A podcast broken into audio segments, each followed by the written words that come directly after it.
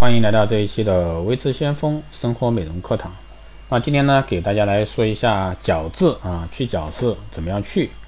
啊，去角质呢是这个护肤工作中的一个重要步骤。然而几大去角质的误区，那各位知道吗？啊，如果说去的不对，那去角质呢会成为你肌肤的一个负担。那正常的健康的肌肤呢是不需要特别进行去角质工作的。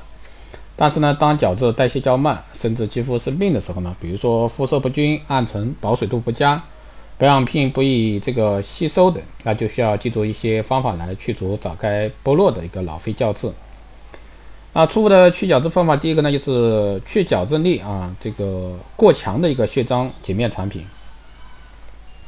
那各位是否喜欢用这个深层卸妆、深层清洁的产品，而且呢还要使劲揉搓面部，不然呢觉得洗不干净？那你的角质呢，在毫不知情下被磨薄了，那你应该改选用这个弱酸性的洗面品。如果说是碱性洁面品，每次呢洗脸要减少洗面奶的用量。那第二个呢是含量比例过高的化妆水。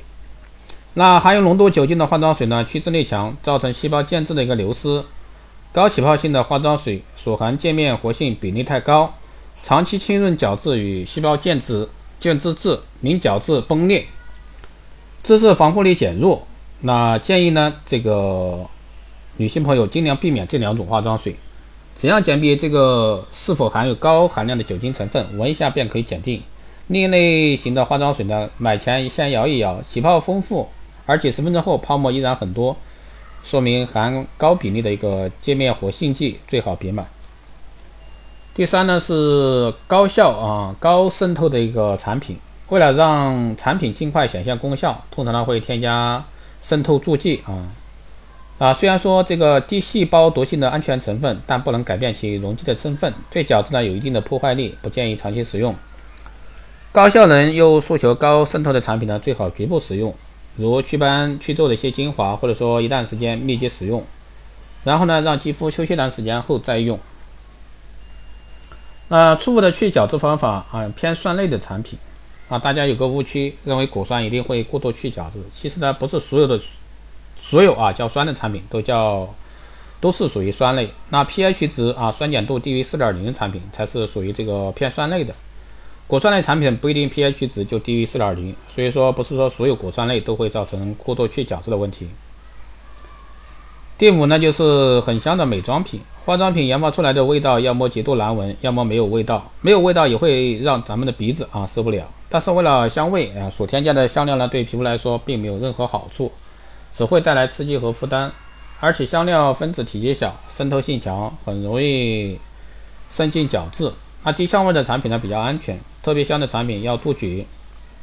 第六呢是频繁去角质。有人追求肌肤顿时呢，这个柔滑细腻的感觉。对于去角质的上瘾，一段时间不做啊，就觉得脸上不舒服，皮肤状态一差呢，就指望通过去角质来改善。那殊不知，过于频繁去角质，使皮肤受到严重的危害，皮层呢越来越薄，出现红血丝、干燥脱皮的现象。最后呢，是一般的肌肤状况，一周去角质一次。敏感肌肤呢，你要减少频率，或者说用一些水啊洗面膜。